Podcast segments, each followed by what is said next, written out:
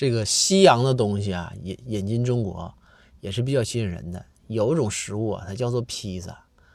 包大人和公孙先生啊，听说说这东西好像说是就是个饼上面撒点东西，说但是也想尝尝，于是两于是啊两个人就来到了一家这个披萨饼店，然后点名说：“哎，我要一个你们是最好的一个披萨饼啊，我和公孙先生尝一尝。”这店老板说：“这没问题。”说大人这行。不一会儿，这披萨饼烤好之后拿上来了，然后这个店老板呢就说：“说大人，你看我是怎么给你切？是给你切成八八块啊？”还是给你切成六块啊？包大人想了想说：“切成六块吧，八块太多，吃不了。”